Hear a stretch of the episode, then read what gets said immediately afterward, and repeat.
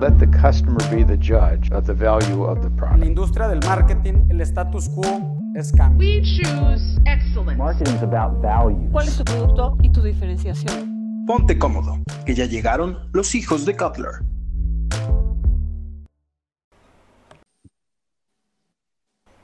Muy buenas hijos, ¿cómo están? El día de hoy tenemos un invitadazo de gala a este programa que se llama Josué de la Maza. Pero antes que nada, ¿quién es Josué de la Maza? Josué de la Maza tiene una carrera de 25 años en Nestlé, donde ha desempeñado diferentes posiciones en el área de marketing, ventas y dirección de negocios en 5 países. Inició en México en 1995 en el área de marketing y a los pocos años fue invitado a trabajar en la sede mundial en Bebé y Suiza para la unidad global de negocios lácteos. En 2002 volvió a México para hacerse cargo de la unidad de negocios lácteos y tres años después fue transferido a Argentina como director de marketing y comunicación.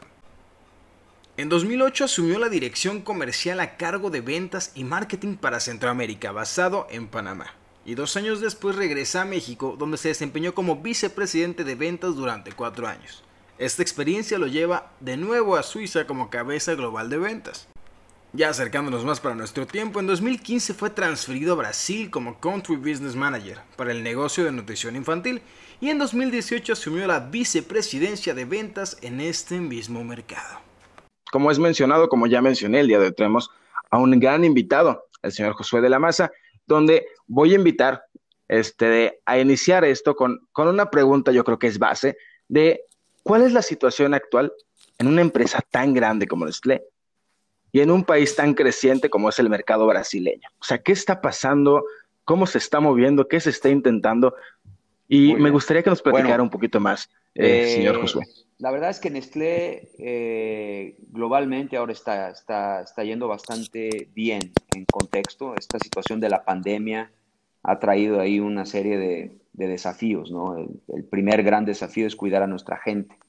Eh, nosotros tenemos que operar en tiendas, tenemos que operar en fábricas, no podemos dejar de operar porque abastecemos alimentos. Imagínense si no tuviéramos alimentos, eh, sería realmente un- un- una situación muy complicada. Entonces, aún con una situación complicada, con esta situación de la pandemia, este, tenemos que operar. Entonces, tenemos dos grandes prioridades, que es, eh, primero, cuidar de nuestra gente y, segundo, obviamente, eh, abastecer de alimentos, ¿no? Y Brasil eh, también, hasta ahora las cosas en términos de, de nuestra venta van bien. Nosotros en este, en este año, imagínense ustedes, eh, la gente no sale de la casa, tiene que estar dentro de su hogar y al estar dentro de su hogar tienen que, que comer. Entonces, están comiendo mucho más dentro de casa que fuera de casa y eso hace que muchos de nuestros productos este, tengan ahí un, buen performance, ¿no? Estén vendiendo, estén vendiendo bien. Eh, y también tenemos otros tipos de, de productos, ¿no? Por ejemplo, tenemos también eh, productos que se venden para restaurantes, cafeterías, este, o máquinas para, para tomar café. Esos no van tan bien, de hecho van con una caída, pero en general yo diría el total del portafolio va bien con relación, traemos un buen crecimiento con relación al, al año pasado. Y tenemos algunos desafíos, ¿no? Estos desafíos tienen que ver, por ejemplo, con los tipos de cambio. Las monedas se han devaluado en general contra el dólar. Esa devaluación trae ahí una, una, un- una presión importante para los costos de nuestros productos y eso genera algunos desafíos en términos de rentabilidad y tenemos que tomar algunas decisiones ahí para, para ayudar a esto, pasar algo de precio, este, desgraciadamente mismo si no, no nos gusta, pero a veces hay que, pasar un poco de precio ahí para, para, para proteger nuestros márgenes y otro tipo de, de acciones que hacemos. Entonces, eh, yo diría en términos generales, las cosas están, están yendo en un contexto complicado, pero están yendo bien este, y estamos cumpliendo con nuestros objetivos. Ok, señor Josué, este, ya que estamos hablando de esto y ya tomando un poco la confianza de, de tú, ¿cuál consideras que fue una acción que se hizo en el momento correcto para que Nestlé en Brasil no recibiera tan fuerte el golpe de esto de la entrada de pandemia? ¿Usted considera que se hizo una acción que fue, ah, esta acción fue la que nos permitió hacer esto? ¿O fue más una buena planeación en conjunto que ha hecho que el negocio no, no haya, realidad, no haya eh, caído? diría, no ¿Cuál, cuál considera acción, que es la razón? de acciones, pero sí cambiamos mucho la forma como estábamos operando eh, y eso ayudó. Entonces, yo diría, eh, una de las cosas que hicimos como organización fue reunirnos con el comité de dirección todos los días. Todos los días nos conectábamos este, por, por, diferentes apps como este que estamos usando ahora eh, y dábamos una, una recorrida alrededor de, de, los diferentes miembros del comité para ver lo que estaba pasando. Eso nos ayudó mucho a tomar decisiones inmediatas y a coordinarnos, porque teníamos que coordinar diferentes, diferentes áreas. Otras, otros eh, eh, temas que hicimos, por ejemplo, fue eh, nos repartimos en tres grupos. Tuvimos un grupo que cuidaba de toda la operación en el corto plazo, el, operar, el mantener un, una organización de este tamaño en el, en el corto plazo. Nosotros aquí vendemos este, cerca de 4 mil millones de dólares, ¿no? Es una organización, es una, una empresa muy grande. Eh, otro grupo se puso a pensar cómo íbamos a salir mejor de lo que entramos, qué es lo que teníamos que hacer en el medio plazo para reactivarnos lo más rápido posible. Y otro grupo que se llamó Reimaginar, eh, se encargó de, reimaginar el futuro con todos los cambios que estaban pasando. Y ese, ese ritmo de operación, ustedes imagínense, todos los días a las 8 de la mañana, se replicó a otros niveles. Entonces yo con mi propio comité de dirección, toda la gente que cuida del área comercial, me reunía 40 minutos antes eh, para, para ver cómo, este, cómo íbamos nosotros a operar en el área de ventas. Eso ayudó también a, a, llevar también un, ritmo de operación importante. Y eso nos llevó a un, montón de, decisiones. Y estas decisiones a veces no eran acertadas, teníamos que dar marcha atrás, teníamos que corregir, pero como traíamos este ritmo de estarnos reuniendo todos los días, eso ayudó a ir corrigiendo y hacer las cosas con mucha rapidez. Una crisis como esta, tienes que hacer las cosas muy rápidamente. Eh, la demanda de nuestros productos se incrementó mucho, entonces resolver una demanda cuando nosotros tenemos aquí más de 20 fábricas, eh, operar esas 20 fábricas requiere de una coordinación importante para mantener ahí este, el producto en punto de venta. Y algunas decisiones sencillas que tomamos que yo creo que ayudaron mucho. Nosotros tenemos 3.200 eh, mercaderistas, ¿no? merchandisers, que cuidan, que reponen el producto dentro de las tiendas de, son más de 5.000 tiendas de supermercado que, atendemos de esta forma. Eh, para cuidar a este grupo de personas, les mandamos máscaras para que se cuiden, enviamos también alcohol para que se laven las manos, todo eso en momentos donde todos estamos descubriendo y discutiendo entre nosotros si convenía o no convenía, de dónde conseguir hasta el número de máscaras para, para, para darles, ¿no? Eh, cubrebocas, quiero decir, ahí con las máscaras. Y, por ejemplo, iniciamos un, claro un, este, todo un esfuerzo para que se dieran rights entre ellos. Le llamamos el right solidario. toda la gente que tenía autos en, la compañía tenía que ir y recoger a las diferentes personas para trabajar en el punto de venta, eh, para que no tomaran transporte público y no pusiéramos en riesgo la salud de las personas. Eh, colocamos una app para tratar de conseguir el, mejor app de, taxi, ¿no? De, transporte, para que usaran en algunos casos Uber usaran cualquier otro de los diferentes. Entonces, todo eso nos ayudó y son decisiones que se toman muy rápidamente ¿no? para, para, apoyar la, gestión. Otra área que ayudó muchísimo fue un contacto mucho más estrecho con clientes. Eh, cuando, cuando una compañía de consumo eh, opera a través de clientes, lo más importante es tener un contacto, yo te diría, muy seguido, muy frecuente con este cliente para ver lo que está pasando en la punta, lo que está pasando en las tiendas, ¿no? Eh, cambiaron los hábitos de compra, por ejemplo, entonces en lugar de eh, comprar los finales de semana, la gente empezó a ir entre semana. eso hay que saberlo rápidamente para cambiar toda la dinámica de abastecimiento. Eh, entender qué canales de venta empezaron a vender más que otros, ¿no? Eh, porque, por ejemplo, todos los canales de proximidad empezaron a crecer más porque la gente no quería ir necesariamente a, tiendas lejos, ¿no? Eh, en fin, esa proximidad con los clientes lo hicimos a través de herramientas de Zoom, de Teams o cualquiera, y empezamos a tenerla. Tuvimos en, algún momento este, más de 120, 130 reuniones consistentes. Yo personalmente eh, tomé el teléfono y me puse a hablar a, a, mis principales clientes para ver lo que estaba pasando y cómo podíamos colaborar. Otra acción fue con nuestros distribuidores. Entonces, nosotros aquí en, en Brasil operamos tanto en ventas directas como ventas a través de distribuidores. Tenemos 80 distribuidores exclusivos que son empresarios que, que distribuyen nuestros productos. Eh, toda esta parte, al principio, cerraron más de 50 mil pequeños comercios. Nosotros atendemos alrededor de 250 mil, imagínense, 50 mil pequeños comercios cerraron. Entonces tuvimos que tomar una serie de medidas en términos de crédito para apoyar a este pequeño comercio, para que no quebrara literalmente. Eh, tuvimos también que eh, nos reunimos con otras empresas grandes para enviarles también máscaras o estos este, cubrebocas y, alcohol y una serie de, de, temas. Y sobre todo, eh, nos coordinamos mucho también con, con, todos nuestros distribuidores para que tuvieran prácticas y cuidaran la salud de, por ejemplo, los operadores del centro de distribución, ¿no? porque ellos no pueden dejar de ir y bueno, había que cuidar ciertas formas, la distancia entre, entre ellas y ellos para que no se, se contagiaran este, medidas de limpieza al entrar al centro de distribución.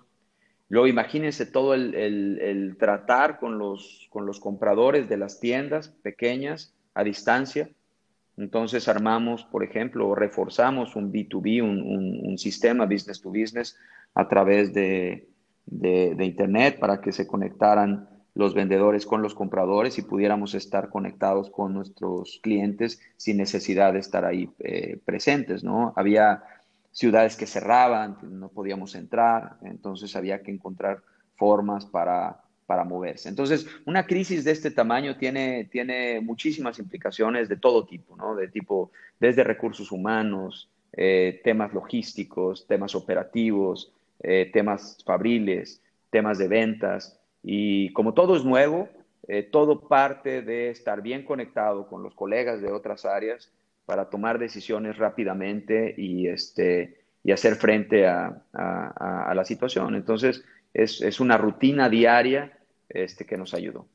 Y hoy, eh, de alguna u otra forma, termina todo, esta, gran presión no termina, ¿no? Ya hay un nuevo normal y estamos como viviendo en este nuevo normal, estamos gradualmente volviendo a la oficina y todo este tipo de cosas, pero salieron muchas cosas buenas de, todo esto. Eh, la gente actuó con mucha solidaridad, eh, redujimos muchos costos porque empezamos a tener más reuniones a través de todos estos eh, temas. Hoy estamos aquí conectándonos, usted está en Monterrey, yo estoy en Sao Paulo eh, y tenemos esta conversación. ¿no? todo eso nos lleva a reinventarnos un poco, a aprender y a, y a seguir adelante ¿no? con nuevos desafíos que va, van a venir. Pues sí, la verdad es que esta pandemia, no solamente a Nestlé, sino a todos los negocios, yo creo que les ha pegado de diferente manera. Qué bueno que han podido encontrar todas estas áreas donde pues se ha podido mejorar, como la parte logística a mí se me hace impresionante, cómo coordinar y tomar decisiones tan rápido. Pero pues la siguiente pregunta, la verdad es que iba relacionada con las diferencias de de operar en Brasil y en México, como pues también culturales. Claro que ahorita con la pandemia pues ha sido diferente la operación, independientemente de que fuera en otro país, pero se nos hizo interesante preguntarte esta parte porque pues como has trabajado en diferentes lugares, como que a ver si esas diferencias culturales afectan bastante en, ventas, ¿no? Sí, mira, la, el, a mí me ha tocado viajar por todos lados, ¿no? Tanto trabajar en diferentes países eh, como operar desde Suiza, donde tenía una posición global y tenía que viajar por varios países africanos, China, este, Israel. Anduve para arriba y para abajo, ¿no? Me tocó realmente tocar diferentes, diferentes lugares, ¿no? Es una experiencia muy bonita, ¿no? Además, porque aprendes, aprendes mucho. Y, el mundo es, es muy diverso, es muy diferente y al mismo tiempo somos humanos, somos muy parecidos, es increíble, es un poco eh, como, como contradictorio lo que digo, pero realmente hay muchos temas fundamentales en, en, cómo manejar marketing o en cómo manejar ventas que son cosas que podemos aplicar y que podemos aprender de, de buenas prácticas de diferentes lugares y al mismo tiempo somos muy, muy diferentes. Yo, yo yo decía cuando estaba en México que, que, México no es un México, son tres Méxicos, ¿no? Y además lo podemos segmentar en más, pero el México del, del, norte y el noroeste, o el México del centro y el México del sudeste, son muy diferentes en, en, en, términos culturales. Por ejemplo, nuestro portafolio de productos en México es diferente, ¿no? Claro. En el sudeste vendemos mucho más leche en polvo, ¿no? Eh, en la parte ahí del, del, del, noreste, por ejemplo, vendemos mucho más Nescafé. Entonces, hasta lo que vendemos en un lugar y en otro es, es bastante diferente porque la gente es diferente, históricamente eh, han crecido de, de, formas distintas. Por ejemplo, en el, el sudeste de México no, este, no se produce tanta leche, ¿no? Entonces, eso hizo que el consumo de leche en polvo fuera mucho más fuerte, ¿no? En cuencas lecheras tienes mucho más leche líquida, había menos necesidad de, de leche, ¿no? Entonces se consume un poquito eh, diferente. Pues Brasil no son tres, yo diría que son seis como mínimo. Es, es, un país muy diverso, muy, muy, muy heterogéneo. Entonces, eh, oh. económicamente, socialmente, culturalmente, racialmente, el país es muy, muy, muy diverso, ¿no? El, el, el, el sur de, de, de, Brasil es este hay mucho inmigrante, por ejemplo, de origen alemán o de origen suizo, italiano también, eh, y, y, y, se ve diferente, la estructura económica es diferente. Sao Paulo es también un, una ciudad de inmigrantes, solo Sao Paulo tiene 45 millones de habitantes, ¿no? Y tiene una economía solita Sao Paulo más grande que Argentina y Chile juntos, ¿no? Oh. Este, es, es, es muy fuerte, es un motor económico industrial. Entonces tú ves la infraestructura, eh, carretera de Sao Paulo es, es, es, es, muy linda, es un país de, yo digo que Sao Paulo es un país vertical y la Ciudad de México es un país, una, perdón, una ciudad vertical, la Ciudad de México horizontal, por los temblores no hay edificios tan altos, pero aquí es una cantidad de edificios que sales y es, es increíble, está muy, muy, muy densa, ¿no? Uh -huh. eh, el nordeste de Brasil es menos desarrollado económicamente. Eh, ahí, por ejemplo, hay una gran descendencia afro-brasileña, ¿no? entonces el, el, el, paisaje también cultural es muy diferente, son muy ricos en cultura, tienen una comida este, deliciosa, pero es muy diferente a la comida que se come, que se come aquí. Eh, Sao Paulo tiene más de un millón trescientos mil descendientes de japoneses en segunda y tercera generación. La comida japonesa es deliciosa, a mí me encanta y hay mucho descendiente japonés aquí. Entonces sí. tú ves una persona que se ve físicamente un, un japonés y es, este, y es un brasileño, una brasileña. Entonces, Brasil es muy diverso es, este, y hay que entender esa diversidad desde el punto de vista de marketing y desde el punto de vista de ventas también. Y por otro lado, este, es muy amplio. Brasil es gigante.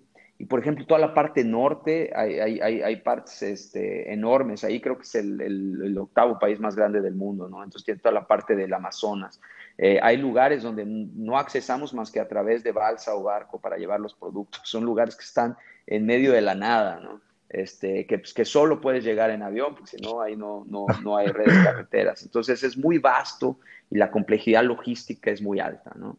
Otra gran complejidad que es muy particular aquí de Brasil es el tema fiscal.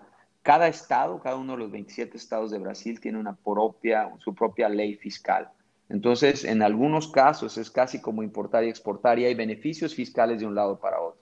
Entonces, armar, por ejemplo, una política de precios, una política comercial es muy compleja. Necesitas eh, sistemas y, máquinas que te ayuden a procesar mucha información para poder manejar todas esas variables. Entonces, Brasil es, es, es, es, muy diferente realmente a, a, México y al mismo tiempo, mira, todos somos latinos y este, son, son buenísima onda los brasileños, nos quieren mucho los mexicanos, se tratan muy bien, este, son, son muy positivos, es gente este, que siempre está de buen humor, siempre está bromeando, eh, es, es, es una experiencia bonita. Entonces, yo la verdad es que me ha tocado vivir en muchos lugares y siempre trato de, de, agarrar lo más positivo, lo mejor de cada, de cada lugar, aprender y, y, y, tratar de agarrar un cachito de cada lugar para, para traer conmigo y con mi familia, ¿no? Que me ha acompañado en todo esto. Qué interesante, o sea, todo este tema. Qué, qué eh, a mí me, me salta una pregunta y es el cómo le haces tú para ponerte en los zapatos de la gente al país en el que vas. O sea, cuando a ti te ofrecen un puesto en, en Brasil, este, y tú, bueno, yo desconozco, pero tal vez antes no conocías de la cultura brasileña, no conocías a la gente o al país incluso. ¿Cómo le haces para decir, bueno, va y, y ponerte en los zapatos como para poder venderles a ellos? ¿Qué, ¿Cómo le has hecho? Mira, yo creo que, que, son cosas medio que se van aprendiendo, ¿no? Con, con, con, el tiempo. A mí me ha tocado ir, por ejemplo, cuando fuimos a vivir a Panamá, yo ni conocía Panamá. Este, fui la primera vez con, con, mi esposa, estábamos viviendo en Buenos Aires y fuimos ahí a, a, Panamá. Yo me acuerdo que ella estaba como, no sabía ni qué esperar, estaba toda eh, preocupada. Ya llegamos y cuando vio que había un Sanborns ahí en Panamá, ya se sintió más tranquila. Dijo, mira, por lo menos aquí hay un Sanborns. Este, no, pero fuera de, de, de broma, mira, eh, yo creo que hay que llegar a los lugares con principalmente actitud. Eh, yo cada vez más, yo voy, voy como que ganando experiencia y haciéndome ya más, más viejón y cada vez más valoro la actitud por encima de cualquier cosa. Y cuando llegas a un país tienes que llegar con una actitud eh, humilde, ¿no? Tienes que llegar abierto a, a entender y a observar las diferencias culturales eh, que se pueden llegar a tener y pensar en contexto. ¿no? Al mismo tiempo traes, ahora sí que tu mochila de experiencias y esa mochila de experiencias debe ayudar a servir en, en el lugar, pero en marketing siempre hay que pensar desde la perspectiva de, los demás. Y hoy en día no es solamente entender los deseos, necesidades, también hay que entender un poco lo que está sintiendo la gente, la parte emocional cada vez es más importante, ¿no? Hoy en día los aspectos, por ejemplo, sociales, ecológicos, la, la, percepción que se tiene de las marcas y de las compañías eh, empieza a cruzar fronteras eh, con diferentes aspectos que van mucho más allá de tener un producto de alta calidad o que responda a las necesidades de, de, un, de un, particular consumidor, ¿no? Entonces, hoy tenemos eh, campañas, por ejemplo, de aquí hay un serial infantil donde este, decimos, cuida, cuida eh, a tu hijo como si fuera tu mundo y cuida tu mundo como si fuera un, un, un, hijo. Y estamos plantando un arbolito por cada niño que nace en Brasil, ¿no? Entonces, es, es, una, es una campaña bonita que de alguna u otra forma habla de tratar de entender el momento, ¿no? También de cuidar el ambiente y tener ese, ese tipo de entendimiento de, de, de, la gente, ¿no? Y la otra son temas, por ejemplo, hasta, la, hasta el idioma, ¿no? El, el, portugués es un, pues es un idioma diferente, se parece mucho al español, pero hay que entenderlo. Eh, yo, me, yo me esfuerzo por, este, por hablarlo lo mejor posible, no tener un acento. Este, mis hijos se burlan de mí porque, claro, que tengo un acento bien mexicano cuando hablo portugués. Ellos, ellos lo agarran más rápido, están más jóvenes y se conectan ahí, pero este, hay que tratar de hablar el idioma, hay que tratar de conectar con los diferentes este, grupos, ¿no? Yo trato de conectar mucho con mi gente de ventas, yo tengo un grupo grande, les hablaba de los mercaderistas, los merchandisers, son la gente que trabaja cuidando y reponiendo los productos en, en, los puntos de venta, ¿no? Y es gente muy especial porque eh, es gente que viene de, de, estratos económicos un poco más bajos, tienen vidas a veces este, complicadas, sacrificadas y tienen un espíritu, un corazón de este tamaño y mueven todos los productos para nosotros, ¿no? Entonces hay que conectar con ellas y con ellos, hay que tener esa, esa conversación y tratar de hacer que las cosas sucedan. Pues sí, tenés toda la razón. Y bueno, hablando ahora un poco más personal como de ti, hablándote de, de, tus experiencias, ¿cuál ha sido la más loca o inusual o tu favorita que te haya tocado en alguno de estos países? Mira, a mí me, me le estaba platicando que viajaba mucho, ¿no? Entonces me, me gustaban mucho estos viajes porque eh, sigues mucho las costumbres del lugar. Entonces me acuerdo, por ejemplo, eh, viajar a la India, eh, teníamos, visitamos distribuidores en la India y hacían todo un ritual, una, una wow. ceremonia. Entonces colocaban unos, unos dibujos con arroz de colores en el piso o con granitos de colores. Entonces tenías gente que estaba ahí poniendo unas, unos dibujos lindísimos así en, en, en, círculos y después te ponían un fuego, te, te, como que te purificaban con el, con el fuego. Yo no sabía que el dibujo del piso era hecho con, con granitos y yo llegué caminando, pensé que estaba como pintado y lo pisé. Y No. no, me pasaron muchas cosas. No, pero lo tomaban siempre como bien. No, no se me olvida también en, en África, este, empezaba ahí siempre a, a, conversar ahí con, los, con la gente de ventas, ¿no? Y les decía, bueno, preséntate. Y entonces empezaban a decir, no, bueno, soy tal y tengo una esposa y yo soy tal y tengo una esposa. Y decía, ¿por qué todo el mundo aclara que tienen una esposa? Ah, no, es que aquí se puede tener varias. Y jata, güey. Pero todo el mundo decía muy orgulloso que tenía, que tenía una, una, una esposa. Eh, y, y, también ahí llegar a, a, a, vivir a otros lugares, también el tema de los idiomas es muy curioso. Cuando yo llegué aquí a, a Brasil, ya llevaba dos, tres meses, según yo ya medio que masticaba el, el portugués, pero cada vez que llegaba a un restaurante y a la tercera palabra me trataban de hablar a mí en español. Y dice, bueno, trátenme de hablar, hablen en portugués. Ahora ya no pasa, ¿no? Este, pero más o menos eso, ha, ha sido interesante. Me va pasando aquí a la carnita, como sabes, estos podcasts para estudiantes. ¿Y cuál consideras que fueron las cosas que te enseñaron en la carrera, que realmente te sirvieron? ¿Y qué otras cosas tuviste que desarrollar para aplicarlo en esto de, de Nestlé? O sea, ¿cuáles te enseñaron y cuáles tuviste que aprender? Mira, yo creo que el, la carrera es un, es un, es un paso muy importante para entrar ahí a la, a la vida profesional. Eh, a, a, mí me han servido muchas cosas a lo largo de mi carrera, ¿no? Este, temas, por ejemplo, de, de materias en sí. Eh, yo uso mucho conocimientos adquiridos en mis materias de estadísticas y análisis multivariado. Hoy, por ejemplo, eh, manejo de data, manejo de, información, aparte de análisis predictivos, todo el tema de machine learning, todo ese tipo de cosas. Eh, no te voy a decir que yo soy el experto y, y yo lo, lo, hago, pero yo tengo equipos que lo hacen donde es muy importante entender los conceptos, ¿no? Entender ahí, este, manejar las variables, eh, entender lo que es un relacionamiento de una variable con otra, un cluster análisis y una serie de cosas que son, son importantes.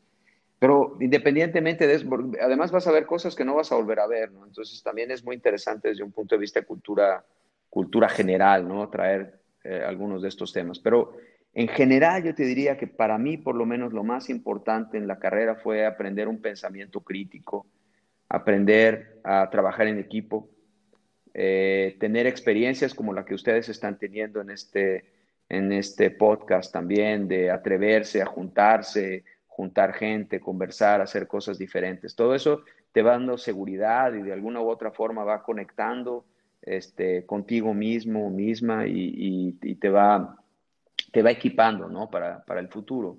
Cuando empiezas tu vida profesional, depende mucho de la cultura de trabajo donde vas a estar y, y, y tienes que buscar, un poco como en la universidad, profesores, eh, pero en la vida profesional tienes gente que, que, va a ser como tu mentor o que va a ser gente que te va a enseñar. Entonces, eso también es muy valioso. La, la jornada, la, vida de trabajo es, es, es un aprendizaje constante. Nunca dejas de aprender nunca, eh, en todo. En mi caso, cuando cambio de un, de, un, de un, país o de un puesto, imagínate, tienes que aprender este, y aprendes de la gente que te reporta, aprendes de tus colegas y aprendes de tus jefes o superiores. ¿no?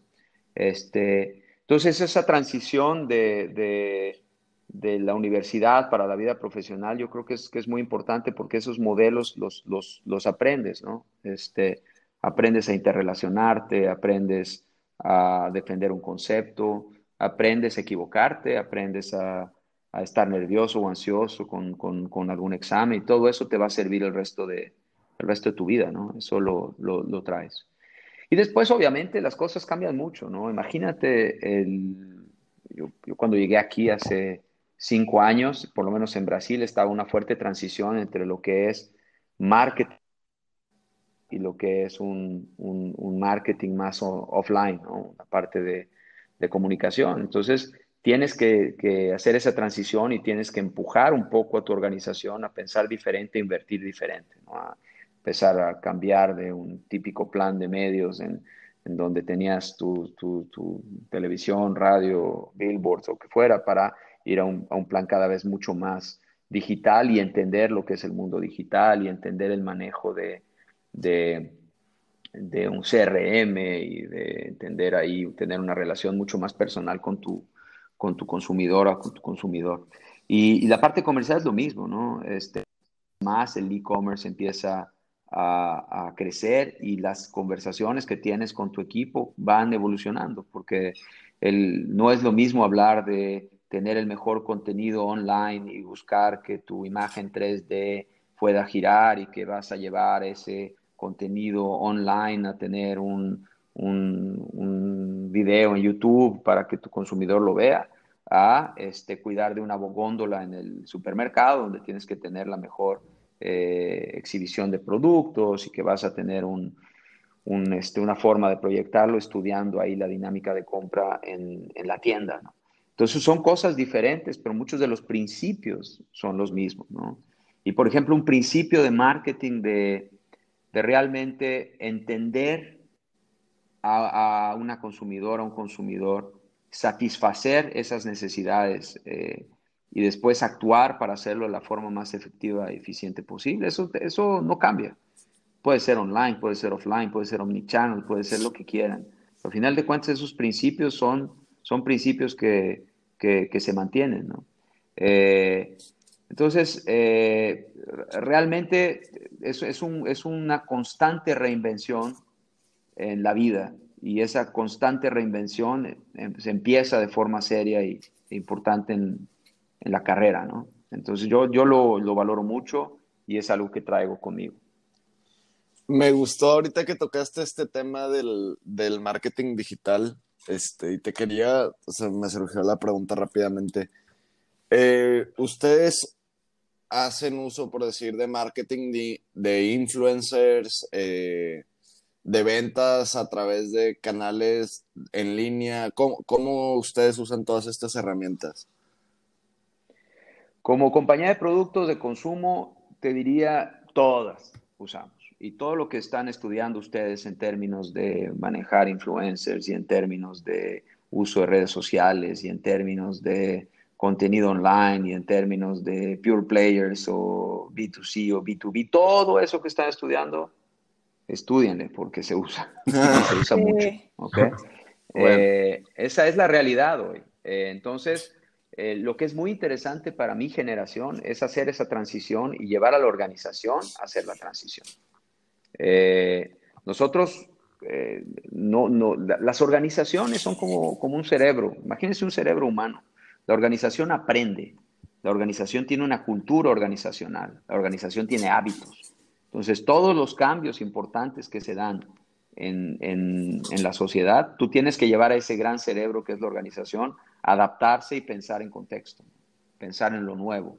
Entonces, desde nosotros tenemos unidades, por ejemplo, que están constantemente, son agencias on-site que tenemos, tenemos dentro de, de Nestlé, donde tenemos, bueno, teníamos mesas, hoy ya no estamos físicamente ahí, están todo el mundo en sus casas, pero están constantemente interactuando con consumidores que, este, online, ¿no? Eh, usamos robots para responder, usamos, eh, tenemos un área de e-commerce, tenemos un área de e-commerce específicamente para direct to consumer, tenemos sites muy poderosos, por ejemplo, para vender dolce gusto directamente a consumidor y, y tenemos bases de datos grandes y, tenemos un comercio electrónico muy, este, muy vivo, ¿no? Este, marcas como Nespresso, por ejemplo, Nespresso es un café super premium que, que tenemos en cápsulas, eh, no se vende en tiendas, se vende o en boutiques o se vende online. Entonces tiene una ruta al mercado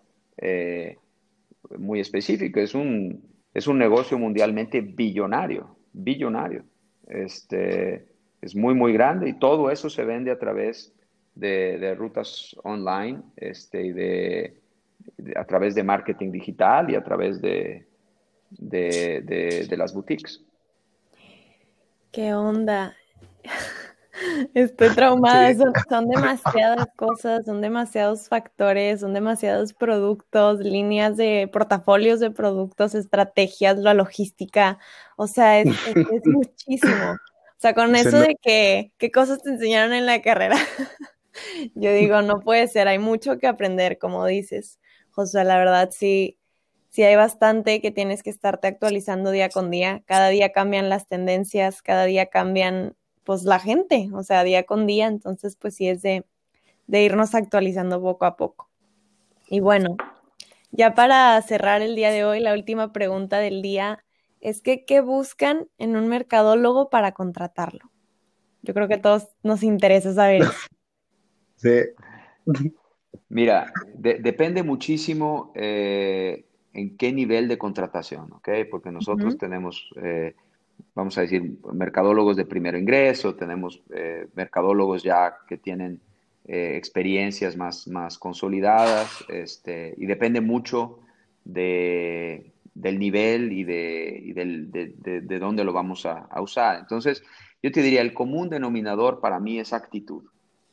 Actitud, para mí, y conforme voy teniendo más experiencia, es, es- es más importante que muchas otras variables. Eh, porque la actitud, a final de cuentas, es lo que lleva a la gente a tener un propósito, echarle muchas ganas. Este, es, la actitud es lo que lleva a la gente a aprender o a tener buena relación con los colegas para hacer las cosas eh, acontecer o que lleva a la gente a tener resiliencia para resistir caídas, que a final de cuentas las vas a tener, a veces las cosas no salen y, y no es el no caerte, es levantarte, ¿no? Entonces, esa actitud para mí es muy, muy importante eh, determinar eh, para, para ver quién, a quién contratamos, ¿no? Eh, cuando tienes gente más experiente, más ex- con más este, historia, es mucho la, la experiencia misma, ¿no? Dónde trabajaron. Y yo siempre, por ejemplo, porque hay contrataciones internas y externas. Yo muchas veces no es nada más que sales y contratas, sino que escoges gente entre- eh, internamente para traer a una área o para promover. Ujú. Y en mi experiencia, la buena prensa de la gente es la que más cuenta para contratar. Yo literalmente agarro el teléfono, hablo a donde trabajó o busco ahí con la gente de recursos humanos que hable, que pida algunas referencias y normalmente la gente que tiene buena prensa, cuando tienes personas hablando bien de alguien, esa persona es buena, siempre. Eh, yo a veces puedo contratar a alguien sin conocerlo, simplemente por escuchar de gente que yo respeto, que yo eh, conozco, hablar bien de alguien. Y eso para mí pesa, pesa muchísimo. Y obviamente también vas a, construir cierta experiencia, ¿no? La vida, la vida laboral te va llevando a construir una expertise. Tu cerebro va aprendiendo y tenemos un cerebro automático que es maravilloso. Eh, nuestro cerebro racional creemos que toma las decisiones, no, las decisiones ya las está tomando una parte de tu cerebro antes de que tú te des cuenta. Eh, si lo logras manejar, entonces racionalmente vas a aterrizar las cosas. Entonces, lo que tú haces dicta lo que tú aprendes.